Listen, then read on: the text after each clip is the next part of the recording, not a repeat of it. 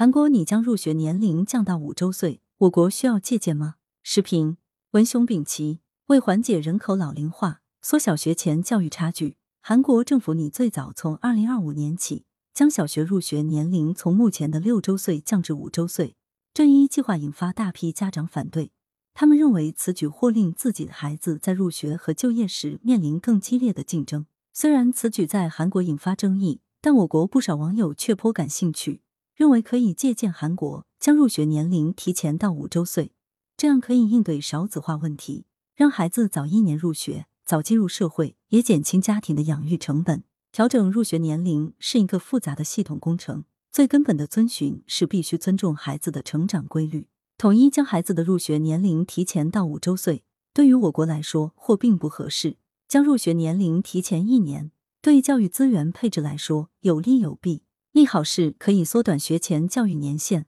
发展普惠托育；弊端是实施改革那一年，五岁与六岁孩子同时入学，这对学校教育资源提出更高的要求。随之，这届学生的升学、就业都可能面临更加激烈的竞争。从全世界范围看，各国的入学年龄限制并不同，有的和我国一样，规定必须满六周岁才能入学；有的允许年满五周岁可以入学，有的则实行弹性入学。允许在五周岁到七周岁之间自主选择入学时间。我国也有不少人建议取消年满六周岁才能入学的一刀切规定，降低入学年龄限制，或实行弹性入学。年满六周岁才能入学，确实也存在一些问题，比如有的孩子是九月一日出生，比八月三十一日晚一天，不满六周岁，按规定就只能再等一年才入学，而到入学那时已经差一天就七周岁了。为此。有的年轻父母为了让孩子赶上入学时间，选择剖腹产，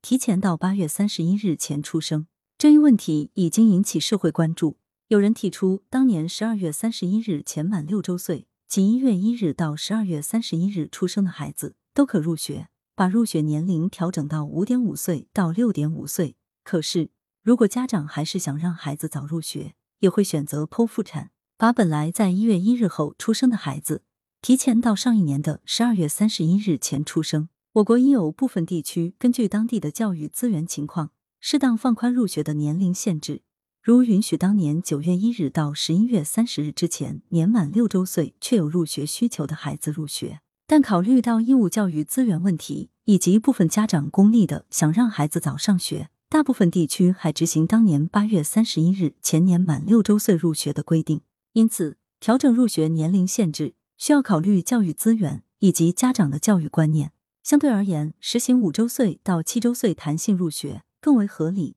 因为有的孩子发育早，五周岁完全可以上小学；而有的男童发育较晚，可能适合七周岁入学。实行弹性入学，要求学校有更充分的教育资源来应对弹性入学需求，更要求家长对孩子的发育情况、自主能力有理性的认知。如果家长都希望孩子早入学，那五周岁到七周岁弹性入学，就变为了年满五周岁入学了。近年来，针对少子化与老龄化社会变化，我国有不少人士提出缩短学制，让劳动力更早进入社会的建议。提前入学其实也主要是这方面的考量。然而，在我国，如果不改革为分数为升学评价体系，提前入学很可能进一步加剧学生的竞争与学业负担，而且在为学历评价影响下。本来高中毕业就可进入职场的学生，很可能要读完本科甚至硕士才找工作，难以实现让劳动力更早进入职场这一目的。也就是说，比调整入学年龄限制、改革学制更重要的是改革教育评价体系，